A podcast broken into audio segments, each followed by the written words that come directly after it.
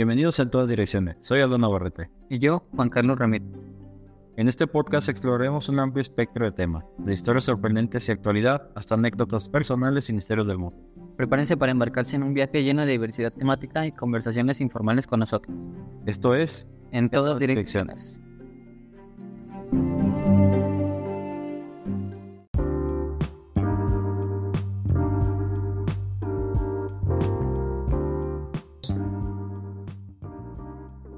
Hola oyentes curiosos en todas direcciones. Soy Aldo Navarrete. Y yo, Juan Carlos Ramírez. Hoy nos sumergiremos en el enigma de las líneas de Nazca, esos misteriosos jeroglíficos grabados en el desierto peruano. Un enigma que ha desconcertado a arqueólogos y científicos durante décadas. Juan Carlos, ¿qué nos espera hoy? Vamos a descubrirlo. Como dato curioso, su tamaño puede alcanzar 275 metros de longitud. Están en el suelo y dan vida a uno de los paisajes más áridos del mundo. No es único el caso, porque también en los Andes, en la costa peruana, existen otros 40 sitios de elementos parecidos, pero en ningún lugar van a encontrar una acumulación tan grande de diseños como en las líneas de Nazca, que se extienden por una superficie de más de 500 kilómetros cuadrados. No, no manches, está, Bastantito. mucho. Sí, bastante, bastante. Está raro, ¿no? Que en Perú. Sí.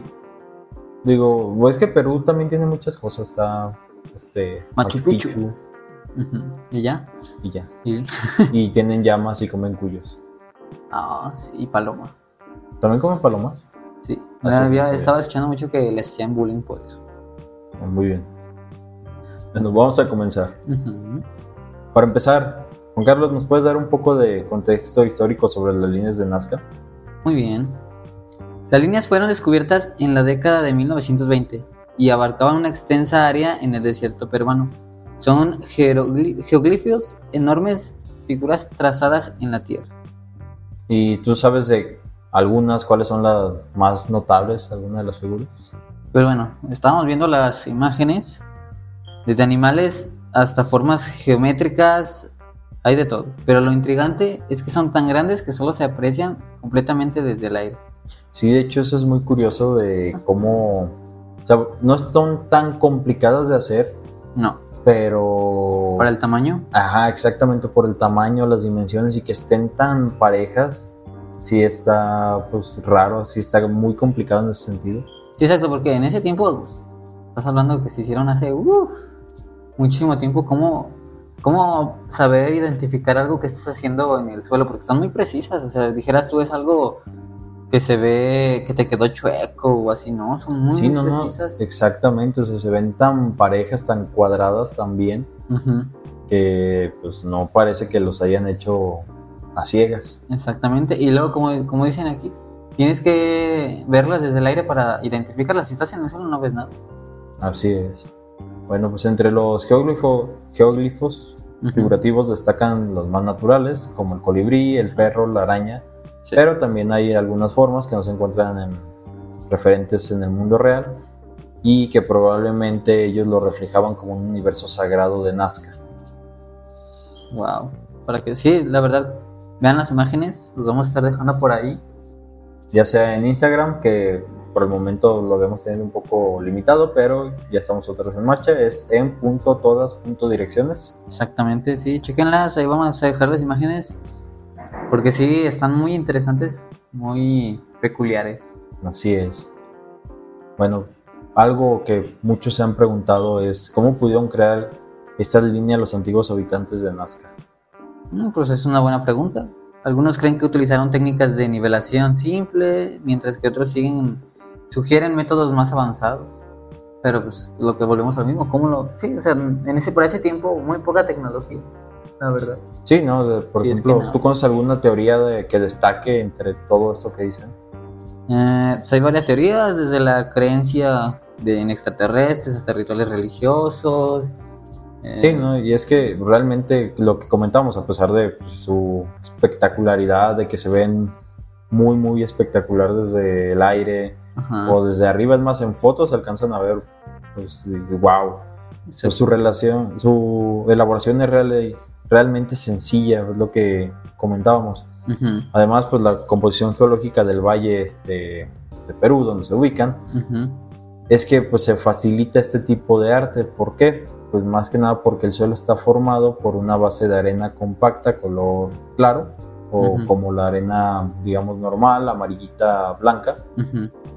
Y está cubierta por una capa fina de piedras pequeñas de color oscuro. Y de hecho sí resalta mucho, es como un gris negro. Sí.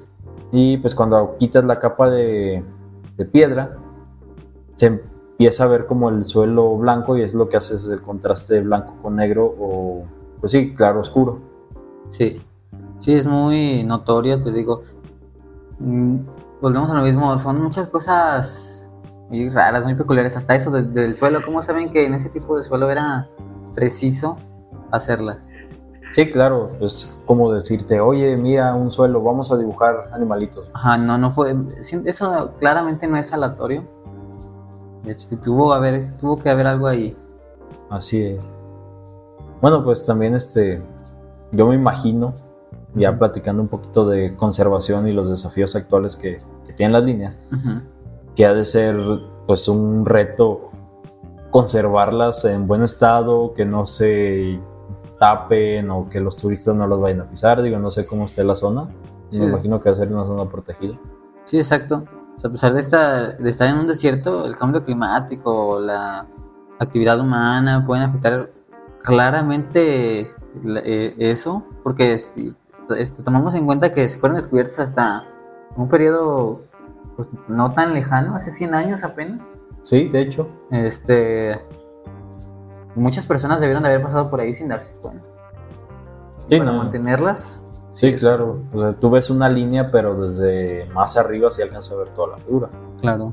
Digo, y pues hablando de desafíos, algún riesgo actual para las líneas, algo que, que conozcas, demás. Pues la construcción, la agricultura, todo eso moderno que se ah, eh, planteado amenazas muy significativas. Las líneas, las líneas de Nazca son patrimonios de la humanidad y es crucial protegerlas.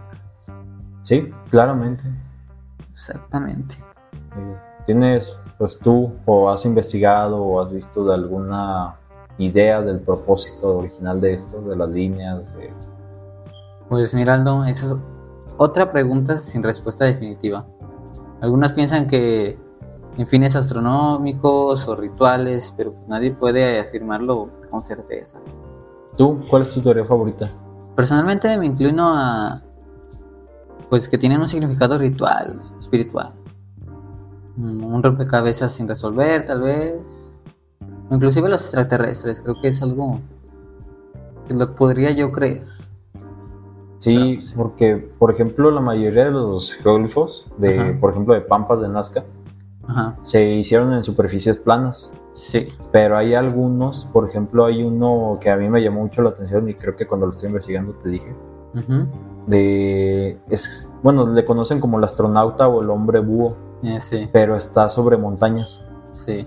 O sea, son como laderas o colinas, pero es un tipo astronauta o le dicen el hombre búho porque los ojos que le pusieron están demasiado grandes. Ujú. Pero sí, es, es curioso todo lo que... Sí, bastante, es demasiado intrigante. Son cosas que te hacen pensar en otras cosas, como en ya eso de los extraterrestres o empiezan a juntar teorías con las pirámides, cosas así. Mira, yo sí me inclino a que hay vida en otros planetas. No sé qué tipo, pero no creo que seamos los únicos habitantes de un planeta. Exactamente, si estás, de- toma en cuenta cuántos miles de millones de planetas hay, como para ser los únicos, creo que está muy raro. Mira, tan solo, no cono- por lo que estuve escuchando por ahí, no recuerdo dónde, eh, conocemos más del espacio exterior que del mar. Desconocemos aproximadamente el 70% del mar Ajá, y más del 80% de las especies que viven ahí. Desconocemos. sí, exactamente, es lo que digo. Esto no, no se me hace raro que lo hayan hecho con alguna intención, tal vez de guiarte a algo, un mapa, no sé. Sí, es curioso, pero pues bueno, pues sabemos que las líneas de Nazca son un misterio que nos va a seguir intrigando a todos, al menos por un buen rato. Sí, exactamente. La mayoría de geoglifos de las, de las pamba- de pampas de Nazca se realizaron en superficies llanas, pero unos pocos, como la curiosa figura de la antropomorfa, conocida popularmente como ya lo decías tú, el astronauta.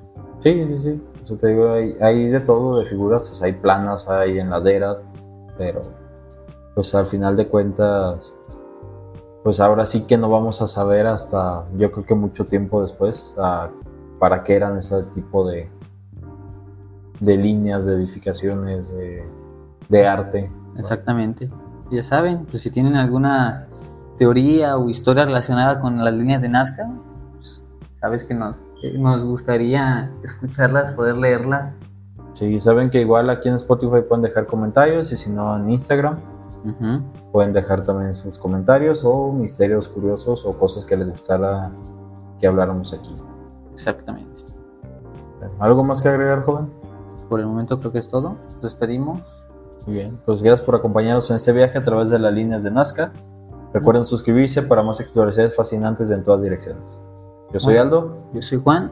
Nos vemos hasta la próxima. Bye. Bye.